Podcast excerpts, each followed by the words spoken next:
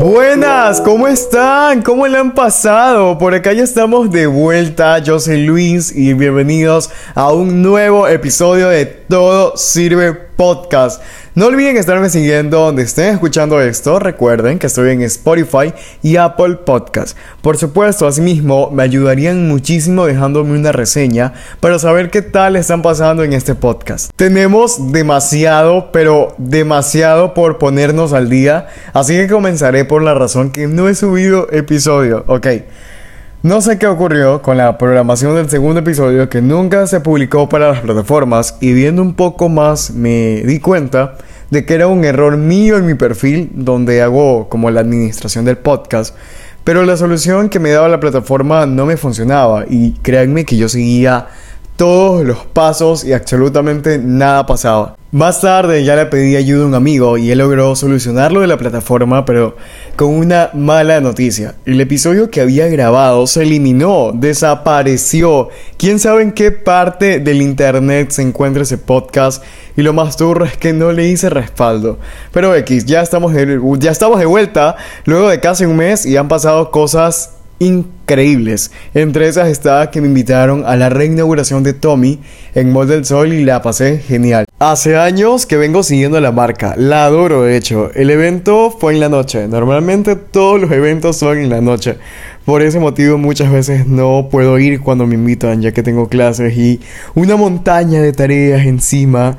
La noche estuvo espectacular, estuve platicando con ciertos colegas, conocí a muchos que no había tenido la oportunidad de conocer. Nos regalaron camisas con nuestros nombres súper personalizadas. Yo le coloqué a mi camisa el nombre de mi estudio Luar, solo que no quedó ninguna de mi talla. Y me tocó una talla tres veces más grande, pero yo la justifico diciendo que es oversight. Tenían varios spots para fotos súper creativos, desde la alfombra hasta un espejo inmenso donde se imprimían fotos tipo Polaroid. Me tomé una junto a mi amiga Liz. Un gran abrazo. Y la mía se me perdió. No sé dónde rayos la habré dejado, pero la última vez que la vi fue cuando le tomé una foto con el celular, que de hecho está en mi Instagram. Si no la han ido a ver, tienen que darse una vuelta por allá. Los mixes de la DJ estaban demasiado bien ambientados a la estética de la marca, pero sobre todo al lugar. También cantó Tres Dedos, soy fan, fan de ellos y por supuesto que me gozó de sus canciones. Me vestí un poco semiformal, no es tanto mi estilo, sin embargo, estoy seguro que lo adapté muy bien, según yo. Y tienen que ir a ver todo el Instagram de Luar, que por cierto ya estamos de vuelta, Luar y yo. Me sucedió algo inesperado, pero no sé si recuerdan que en el primer episodio les conté que Luar estaba una semana de estrenarse, pero a última hora me di cuenta que le faltaba mi esencia. O sea, para mí es muy importante que esté esa parte, porque la idea inicial me pareció brutal, pero le faltaba eso, ese toque fresco, ese sello que me representa al momento de diseñar y me tomó Tres semanas casi conjugarlo con todo lo planeado anteriormente, aunque no lo crean, modificar así sea un color, un patrón, una tipografía requiere de tiempo y esfuerzo. Por eso necesitaba enfocarlo muy bien. Esta nueva faceta de Luar es moderna, es creativa, es futurista, es artística y elegante. Dejé a un lado lo infantil, lo cute y los tonos pasteles para darle una nueva cara a mi estudio. Me siento muy contento con el resultado. Espero que a ustedes también les haya gustado. Y si aún no lo han visto, no han visto este rebranding de mi marca, los invito a que se puedan dar un pequeño tiempo para seguirme y por supuesto ver todo lo nuevo que estoy creando. Y así me puedan dar una reseña, ¿por qué no? De hecho, descubrí una función para que ustedes también puedan interactuar con la cajita de preguntas. Así que les voy a colocar una para que me den su review sobre la nueva identidad del lugar. Algunos de ustedes saben que no soy muy bueno eh, para los deportes. Sin embargo, hace poco jugué Paddle, un deporte que no tenía ni la más mínima idea que existía, pero me enamoré. Startup Grind realizó una integración con varios creadores para poder crear contenido juntos, socializar, etc. Fue una tarde muy bella, nos explicaron un poco sobre cómo se juega este mismo, los instructores súper que chéveres, nos dieron stickers personalizados con nuestros nombres para que así con el resto de creadores podamos identificarnos. Estuvo Paula Lituma, Cristina, Farley, Caro, Kevin y otros creadores. El spot estuvo genialísimo. Como era de suponerse, yo un caos completo porque no entendía el ritmo del juego, pero lo disfruté que fue lo importante, la verdad. Ya les recopilé bastante de lo que ha pasado estas semanas, así que hasta aquí llega mi flash informativo. Ahora sí, adentrémonos mucho más en el episodio del día de hoy. Voy a tocar un tema que puede ser un poco controversial, depende de la perspectiva de cómo lo interpretes también. Sin embargo, es algo por lo que todos hemos pasado en algún punto de nuestras vidas. Tenemos que ser conscientes que todos los seres humanos somos egoístas, quizás muchos para bien u otros para mal, pero esa es la verdad, somos muy egocéntricos y todo lo queremos inclinar hacia nosotros. Nos cuesta mucho entender que el mundo no gira alrededor nuestro, aunque muchas veces no es tan evidente para nosotros, para el resto sí, y les voy a explicar el por qué. Hoy vamos a hablar sobre el hate, sobre el que dirán estas redes sociales de manera negativa y un poco de todo, siendo honesto.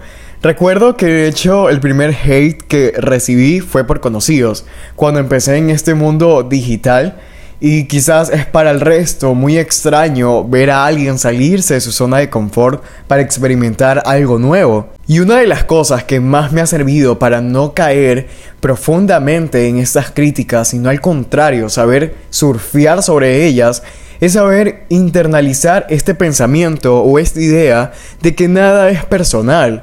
En el momento que me apropié de este concepto, muchas cosas en mi vida dieron un cambio de perspectiva sobre todo con el miedo y esa idea que todos tenemos de los comentarios negativos hacia nosotros, hacia nuestros sueños, que de una u otra manera nos duele al final del día, porque nos encontramos en esa búsqueda constante de autorrealización que se ve atascada por ese hate que recibimos.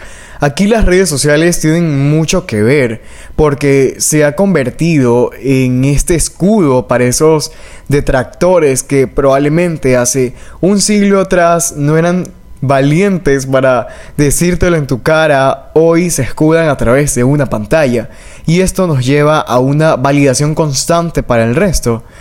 Hoy en día también cuando iniciamos un nuevo proyecto o un emprendimiento, en este caso yo con Luar, tenemos este pavor de fracasar frente a todos. Y se nos olvida que nuestro progreso no necesita ser visto para sentir que es válido.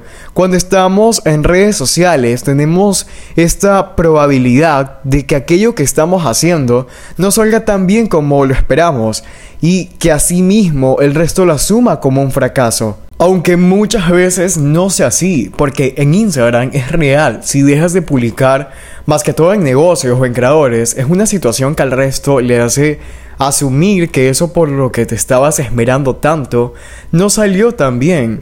Es esta arma de doble filo en este mundo digital donde tu fracaso es vulnerado por miles de personas, cuando uno de los primeros pasos hacia el éxito es el mismo fracaso. Y también saber entender que de una u otra forma, estas personas que te critican se están tomando el tiempo y el espacio de ver tu contenido, de encontrarle el mínimo detalle eh, a tu post y procesarlo y ver qué mierda te puede lanzar en los comentarios. Además, si lo vemos técnicamente, es interacción, es más engagement, pero ya en serio, necesitamos comprender que jamás vamos a poder controlar al resto, ni sus ideas, ni sus acciones, pero sí a nosotros, sí cómo reaccionamos frente a este tipo de escenarios y asimismo tener esa imparcialidad al momento de recibir elogios en redes sociales, porque puede ser que alguien que vio un video mío en redes o un posteo con una marca piense que soy muy cool, cuando en realidad en mi vida cotidiana no lo sea tanto. Honestamente siempre ando estresado, con una cara larga, con varias ideas encima y un poco eufórico. Pero como todos, días buenos, días malos, no siempre soy cool, además tengo mis momentos. El punto está en que hay que saber filtrar los elogios y los comentarios negativos para saber que si eso que están diciendo realmente me está definiendo como persona. Solo eres tú quien lo puede saber. Eres tú quien se da su propio valor al final del día. Las personas que realmente viven plenamente felices no necesitan estar buscando dañar a alguien más, porque sus vidas ya los llena completamente. Lamentablemente en el mundo hay muchas personas que no se sienten así, y la manera de expulsar ese odio, ese odio que tienen, es a través de los demás. Y esto lo podemos ver mucho en situaciones cuando alguien está atacando a alguien más porque esa persona es auténtica, es alguien seguro de sí mismo, es feliz con lo que ha construido. Siempre las críticas a estas personas van a venir de alguien que es todo lo opuesto, inseguro, sin esta autenticidad, sin esta transparencia de cómo es realmente esa persona. No sé si muchos de ustedes concuerden con esta idea que tengo sobre el hate, pero aprender a tomar esos comentarios negativos para hacer una búsqueda interna sobre quién soy y quién no soy. Volver a este lema de que no todo es tan personal para mal. Sobre todo entender que una vez más no puedo controlar lo que sucede a mi alrededor. Analizar el hecho de ser consciente si soy una buena persona si mi validación viene siempre de mí primero o estoy esperando a que alguien más me responda una historia a decirme que soy lo mejor del mundo para empezar a hacerlo, porque si es así vas a vivir atormentado porque no todo el tiempo las personas te van a pasar elogiando. Tu validación siempre tiene que surgir de ti mismo, porque es ahí realmente cuando te demuestras ese amor que te tienes. Como siempre lo digo, eres el director de tu propia vida, no dejes que nada ni nadie te defina. Es como tú ves el mundo, en qué rol te colocas y cómo tomas los comentarios de los demás. Si estás lleno de amor, vas a dar amor. Si te encuentras lleno de odio, vas a dar justamente odio. Las personas somos un reflejo de vivencias y experiencias a lo largo de nuestras vidas. En mi día a día, por mi trabajo, me toca socializar con muchas personas y la mayoría son ya sea por trabajo o por algo personal y no todos le están pasando bien. ¿Sabes? Cuando alguien realmente está teniendo un mal día y es lo más cortante posible o simplemente es alguien que carece de valores. Muchas veces no requiere mucha lógica para saber que algo en esa persona no está bien. Por alguna razón los seres humanos somos adictos al sufrimiento en diferentes grados o maneras. ¿Quién no conoce a alguien que vive en un drama constante y su vida es como una serie adolescente de Netflix llena de caos y busca justificar a sí mismo ese drama en el que vive, como que llevan cargando todas esas críticas para justificarse cuando se sientan mal y victimizarse en base a eso? Entonces, una vez conociendo esto, te volverías a tomar eso que te pueda decir esta persona que está viviendo ese drama constante como algo personal, por el simple hecho de criticarte, por ser tú mismo. Lo más probable es que no. Cuando llevas practicando tanto tiempo, no tomarte todo tan personal, es cuando empiezas a vivir. No necesitas depositar tu confianza en lo que hagas o digan los demás.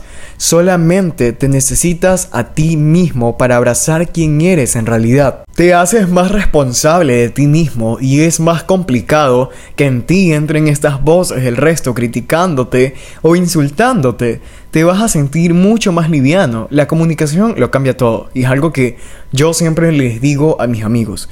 Yo soy una persona muy sensible en ciertos puntos. De hecho me he vuelto alguien así a menudo que ha ido creciendo y al mismo tiempo esta sensibilidad mía ha ido evolucionando. Pero el punto está en que ayer estaba platicando con una amiga, un tanto normal porque, no sé, la sentí un poco distante y de una vez empiezas a maquinar estas ideas como qué le habrán dicho sobre mí, qué habré hecho, etcétera, etcétera. Y me animé a preguntarle directamente y adivinen qué, una vez más confirmé que Efectivamente, nada es personal. Me explicó que estaba eh, muerta de sueño porque una noche anterior se desveló viendo la nueva temporada de Heartstopper, que por cierto no pienso vérmela hasta que tenga mi estabilidad emocional completa, eh, porque en serio la voy a necesitar. Pero ya regresando al tema, disculpen que me vaya tanto, pero las cosas que muchas veces percibimos como ataques o juicios en realidad tienen que ver algo contigo. Imagina lo que te acabo de platicar como si te hubiese pasado a ti. Recibes un mensaje raro de una amiga, pero no entres en ese modo eh, detectivesco pensando que te odian, porque puede ser que no hayan tenido un buen día o simplemente está ocupada. La clave está en mantener la calma y no sacar conclusiones apresuradas. A veces las cosas van mucho más allá de ti. El mejor consejo que yo te puedo dar es que respires hondo, no dejes que la imaginación vuele demasiado y comunícate con esa persona para poder aclarar las cosas rápidamente. Así que recuerden, besties, no todo es tan personal. Dale un respiro a tu mente y disfruta de las vibras positivas que el mundo tiene para ti. Y aprovechemos para ver esto como un espejo de lo que no queremos reflejar en los demás. Cuando estamos criticando a alguien más, preguntarnos el por qué lo estamos haciendo y por qué estoy pensando en esto, qué está pasando en mí. Hemos dicho que criticamos lo que vemos en nosotros mismos, entonces si decimos que X persona se cree mucho o es creída, entonces preguntarnos qué quiere decir esto, me estoy sintiendo inseguro por esta persona realmente me afecta lo que está haciendo esta persona para llegar a tal punto de desgastar mi energía criticando a aquella persona para sentirme bien conmigo mismo. En serio, así de mal me encuentro por dentro. Hazte esa pregunta y sé más consciente en tu cotidianidad. Cuando comencé en lugar me llegaban muchísimas críticas de personas que yo consideraba mis amigos. Y me dolió muchísimo obviamente. Y me costó a sí mismo entender que nada es personal, que quizás ellos sentían esa rabia al ver que yo me atrevía a hacer algo similar a lo que ellos quisieran intentar o arriesgar tratar de darle una vuelta a todo este asunto y darte cuenta de quiénes son realmente tus amigos, quienes te apoyan incondicionalmente. Cuando empieces en redes te van a llover las miradas y críticas de personas cercanas tuyas y te van a decir que no sirves para eso o simplemente que estás dando vergüenza y obviamente te va a doler y se va a sentir un poco personal. Pero recuerda que simplemente es porque les estás mostrando algo que desean o no pueden tener. Entonces, espero que este episodio te haya dado una perspectiva diferente sobre las críticas, los comentarios negativos y cómo sobrellevas estas situaciones día a día. Porque fuera de redes sociales también están. Gracias por llegar hasta aquí. Espero que les haya servido mucho este episodio para ordenar todos estos pensamientos que teníamos flotando para por fin aterrizarlos y estar más conscientes de cómo vivimos. No olviden seguirme en Spotify una vez más y por supuesto recuerden que todo sirve. Nos vemos el próximo viernes. Chao, chao.